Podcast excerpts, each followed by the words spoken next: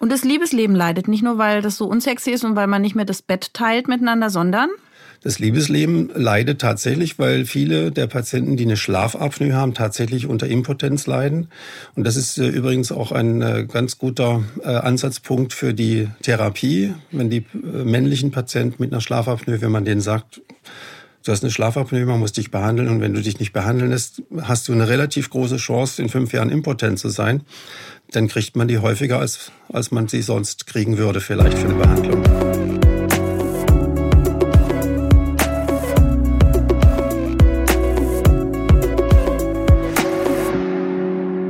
Hallo und herzlich willkommen zu Ist das noch gesund? Der Gesundheitspodcast der TK. Hier wieder in der Kurzversion für alle, die es eilig haben. Heute geht es um das Schnarchen.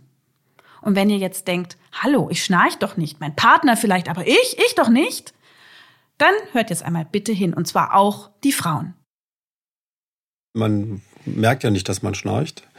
Äh, es gibt Ausnahmen, das sind die Menschen, die beim Einschlafen ganz laut schnarchen und davon wieder wach werden. Die mhm. merken das dann. Aber in der Regel merkt es der Schnarcher nicht, dass er schnarcht. Er hat aber äh, häufig äh, Symptome, die bedeuten Trockenheit des Mundes. Das ist eine Frage von mir, die ich jedem Schnarcher stelle. Haben Sie eine Flasche Wasser am Bett stehen? Das ist dann schon ein deutlicher Hinweis darauf, dass der Mund eben trocken ist nachts und dass man häufiger mal was trinken muss.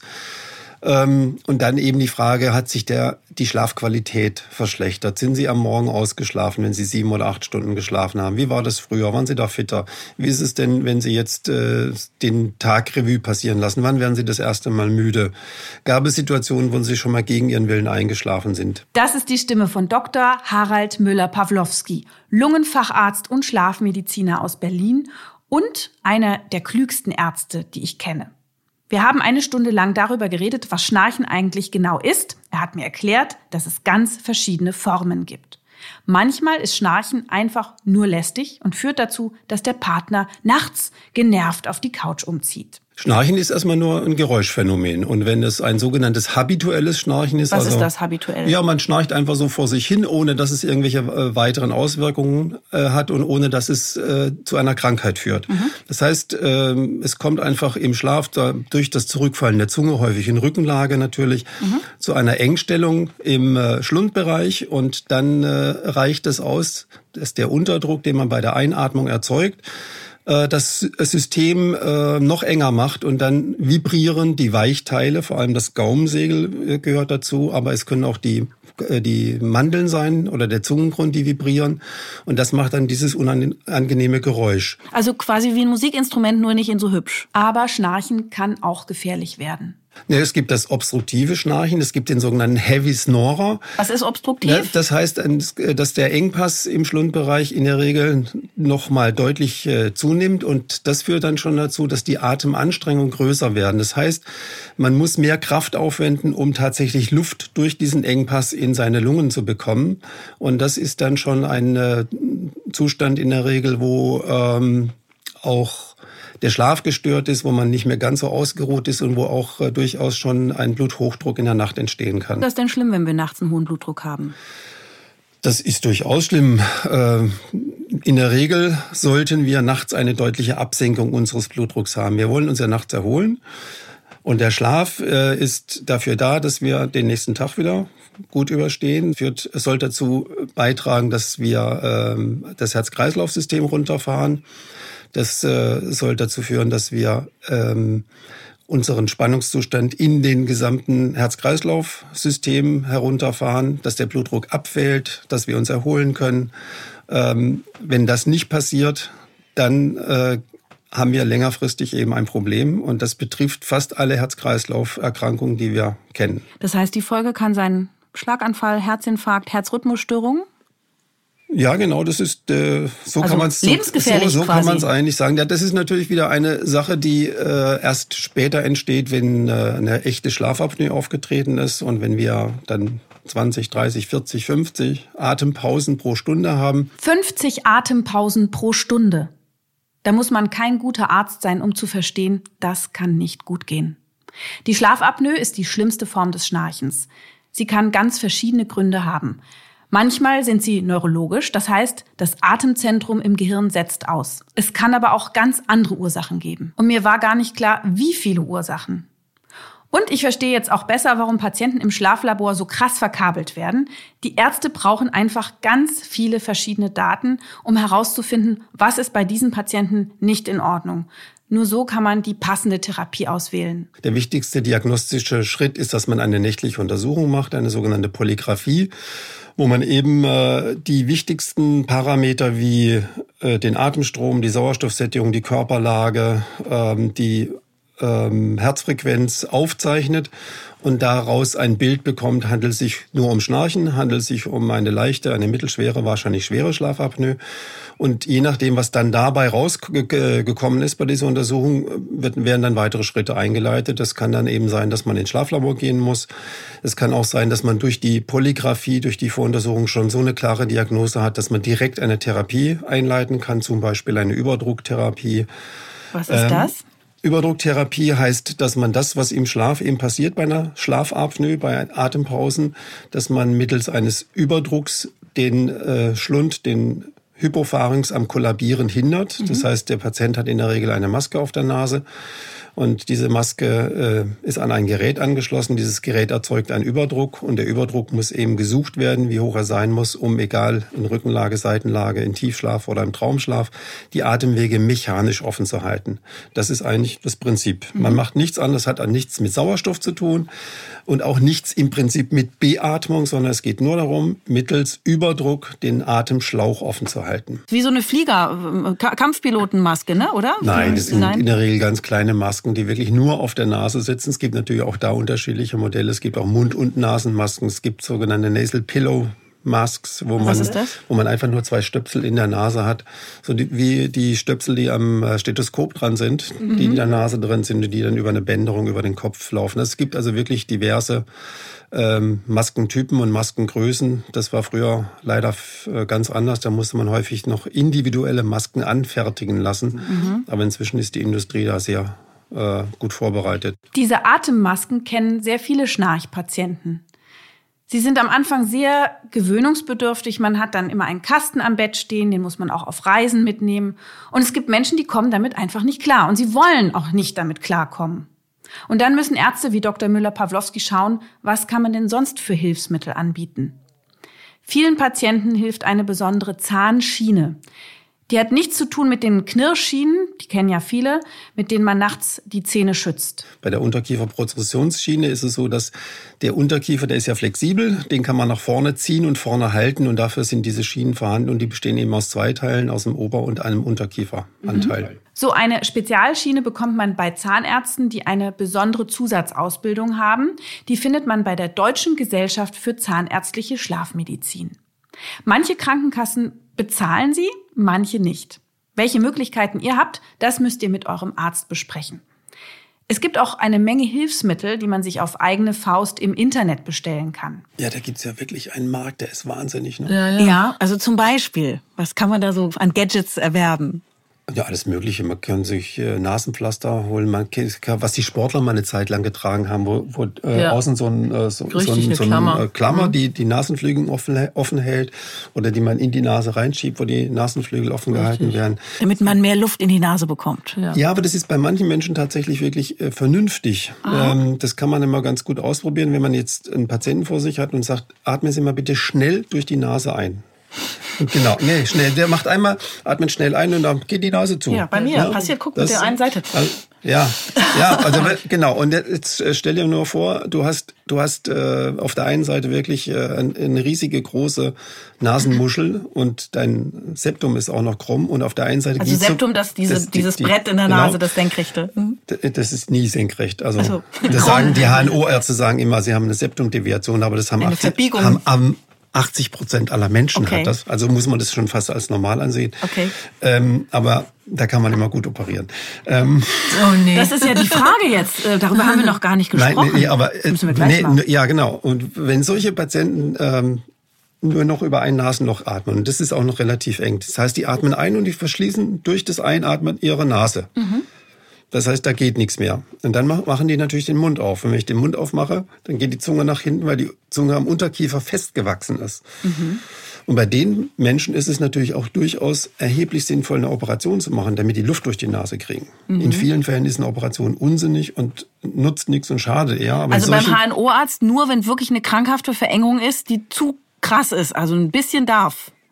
Ja, es gibt wirklich sehr sinnvolle Operationen, die hatte ich gerade gesagt. Also wenn die Nasenatmung erheblich behindert ist und wenn man durch die Operation die Nasenatmung verbessert und der Patient eben nicht mehr den Mund aufmachen muss und deshalb auch vielleicht nicht mehr schnarcht oder zumindest nicht mehr so doll schnarcht oder vielleicht aus einer leichten Schlafapnoe kein Schlafapnoe mehr da ist. Ganz sinnvoll.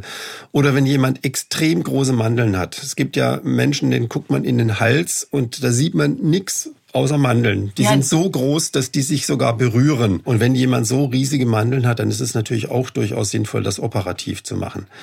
Alle anderen Operationen, also sprich so, so Dinge wie Straffung des Gaumensegels oder Zäpfchen abschneiden oder sowas, äh, bringt selten was. Das müssen wirklich ausgesuchte Patienten sein, denn da kommt es immer noch auf die Operationsmethode an. Bevor man sich also zu schnell auf eine Operation einlässt, lieber nochmal Rücksprache halten mit einem qualifizierten Schlafmediziner. Daran denken viele Betroffene am Anfang gar nicht. Die meisten Schnarcher, die gehen zunächst zum Hals-Nasen-Ohrenarzt. Schnarchen hat was mit Nase, mit Rachen, mit Gaubensegel, mit Zäpfchen zu tun, mit Mandeln in erster Linie. Und deshalb sind die HNO-Ärzte häufig die ersten Ansprechpartner. Und erst wenn das Problem ein größeres wird, also wenn dann Symptome am Tage auftreten, wie Schläfrigkeit, Müdigkeit, Sekundenschlaf vielleicht sogar, oder äh, die Entwicklung eines Bluthochdrucks äh, entsteht und wenn vor allem dieser Bluthochdruck nachts eher zunimmt oder schlechter wird als am Tage, dann kommt meist erst der Lungenarzt oder der Schlafmediziner ins Spiel. Ich habe Dr. Müller-Pawlowski auch gefragt, was er von den ganzen Smartphone-Apps hält, mit denen man nachts alleine zu Hause die Schlafqualität messen kann. Es gibt extrem viele Apps. Ähm, ein paar davon sind vielleicht ganz hilfreich.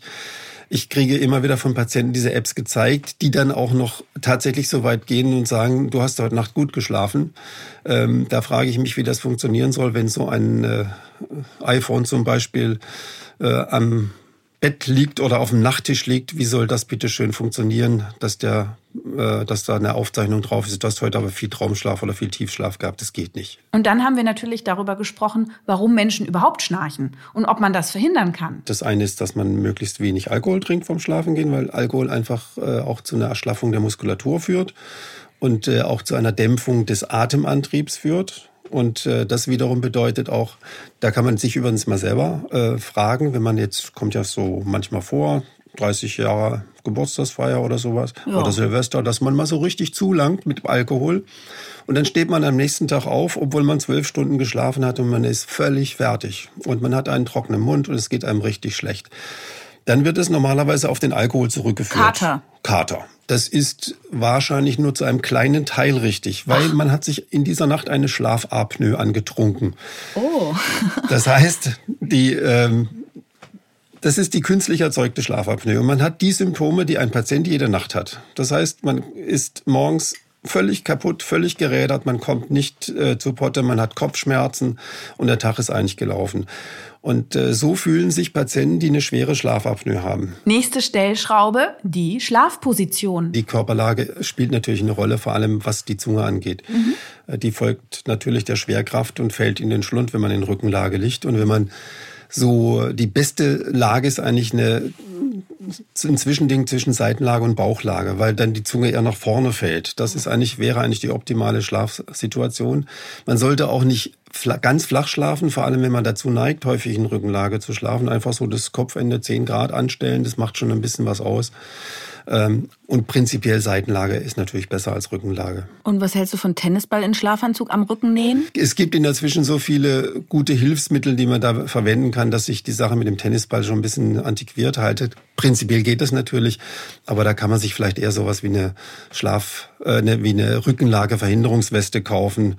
Äh, das ist letztendlich nichts anderes als ein künstlicher Buckel, den man sich äh, über den Schlafanzug oder den Pyjama oder das Nachthemd anzieht und dann kann man nicht mehr in Rückenlage liegen, weil man würde immer automatisch wieder umkippen. Ganz oft heißt der Grund für das Schnarchen aber auch Übergewicht. Wenn jetzt jemand, äh, was wäre so typischerweise ist, in so einem Alter von 50 Jahren bei Männern, dass das Gewicht zunimmt und die Fettverteilung eine andere wird, dann wird aus dem Heavy Snorer häufig eine, ein Patient mit einer Schlafapnoe. Und mhm. dann entwickeln sich diese Dinge. Sowas gibt es natürlich auch bei jüngeren Menschen, häufiger tatsächlich bei deutlich Übergewichtigen. Ähm, es ist aber nicht so, dass es nur und ausschließlich übergewichtige Patienten sind, die eine Schlafapnoe entwickeln, sondern es können auch völlig normale, schlanke, große, junge mhm. Menschen sein. Bei denen ist es dann häufig einfach die ungünstige Anatomie, die dazu führt. Man sagt doch auch, dass Menschen, die sehr schlimm schnarchen und Atemaussätze haben, dann auch übergewichtig bleiben, nicht mehr richtig abnehmen können. Was gibt's noch? Diabetes, Tagesmüdigkeit, Libido, was sind da so noch die Probleme? Ja, die Probleme sind vielfältig. Ähm, Bluthochdruck hatten wir schon gesagt, das ist eigentlich die wichtigste Begleiterkrankung. Es gibt eigentlich keinen Patienten mit einer schweren Schlafapnoe, der keinen Bluthochdruck hat. Diabetes ist ein Problem, weil auch die Insulinresistenz der äh, im Schlaf bei der bei niedrigen Sauerstoffsättigung zunimmt, so dass also die Diabetiker äh, einen schlechteren Verlauf nehmen. Rhythmusstörungen dadurch, dass es eben zu starken Schwankungen des Blutdrucks kommt, dass auch die Herzmuskeldurchblutung nicht immer gewährleistet ist. Das Herz muss ja bei einer Atempause mit einer deutlichen Sauerstoffentsättigung mehr arbeiten, weil der Blutdruck ansteigt. Und wenn der Blutdruck ansteigt, braucht das Herz selbst mehr Sauerstoff. Das wird ja über die Herzkranzgefäße zugeführt. Und dann ergibt sich irgendwann mal ein Missverhältnis, was auch dazu führen kann, dass, dass eben Herzmuskelzellen absterben. Das ist in der Regel nicht schlimm. Ähm, wenn es nur wenige sind und wenn es mehr sind, dann tut's weh und wenn es noch mehr sind, hat man eben einen Herzinfarkt. Mhm. Und diese ganzen Schwankungen, vor allem eben des äh, Blutdruckes und der des Auftretens von Herzrhythmusstörungen führt natürlich dann langfristig auch dazu, dass das Schlaganfallrisiko steigt. Vor allem natürlich dann bei älteren Patienten wo auch die Elastizität der Gefäße im Laufe des Lebens natürlich nachlässt. Mhm.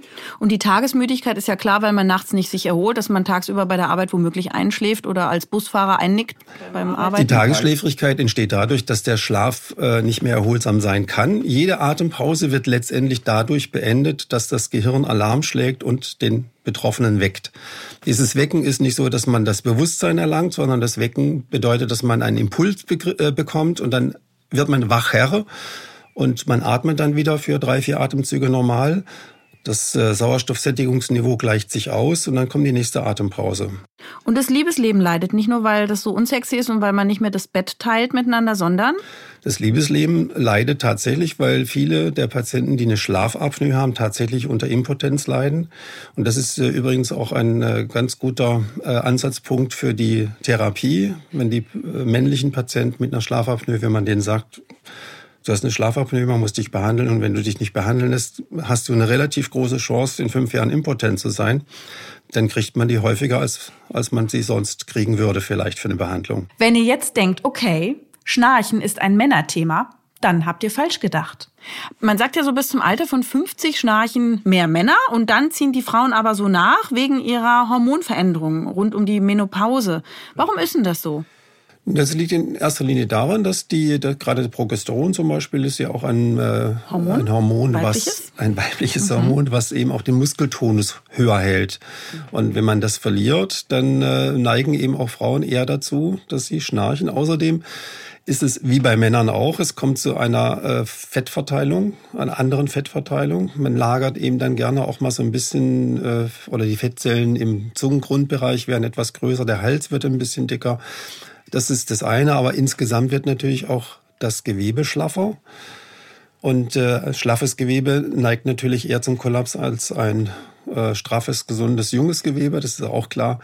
Und ähm, dann kommt natürlich auch noch dazu, dass ähm, der Zungengrund oder die Zunge im Alter wächst. Das macht, äh, machen solche Organe bei fast allen Menschen. Deshalb haben im ältere Menschen und alte Menschen eher lange Nasen als jüngere Menschen. Das kann man auch sehen. Man sieht also, Schnarchen ist nicht nur ein Thema, was einfach nervig ist, sondern es ist ein sehr vielfältiges, ganzheitliches Thema, was interdisziplinär am besten zu betrachten ist. Euch interessiert aber wahrscheinlich jetzt viel mehr, was kann ich selber machen, was kann ich machen, damit der Mann oder die Frau neben mir nachts im Bett endlich Ruhe gibt. Und darum habe ich Dr. Müller-Pawlowski noch einmal nach seinen drei wichtigsten Tipps dazu befragt. Die drei wichtigsten Tipps.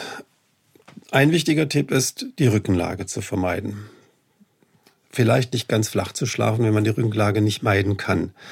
Möglichst wenig Alkohol, gar kein Alkohol trinken, vor allem nicht vor dem Schlafengehen sollte man dann vielleicht zum Frühstück schon machen und dann nach, im Laufe des Tages äh, darauf verzichten, wenn man unbedingt Alkohol trinken will. Das Gewicht möglichst äh, senken und nicht erhöhen und äh, ein gesundes Leben führen, Sport machen, weil auch Sport natürlich dazu beiträgt, dass der Muskeltonus erhöht wird. Es gibt so ein paar einzelne äh, Geschichten, dass äh, das Spielen von Blasinstrumenten dazu führt, dass der äh, Tonus im Schlundbereich erhöht wird. Die Didgeridoo, da gibt es sogar eine Studie zu, ähm, oh. was aber sicherlich eher eine Marginalie darstellt, was die Gesamtheit angeht. Das war's von mir an dieser Stelle. Wir sind noch in viel mehr Details eingestiegen, zum Beispiel, was passiert eigentlich in einem Schlaflabor? Wenn ihr unser ganzes Gespräch hören wollt, das findet ihr in diesem Podcast-Feed. Ich sage danke fürs Zuhören und bis in zwei Wochen.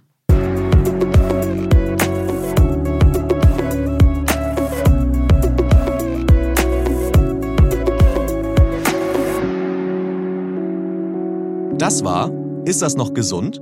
Der Gesundheitspodcast der Techniker.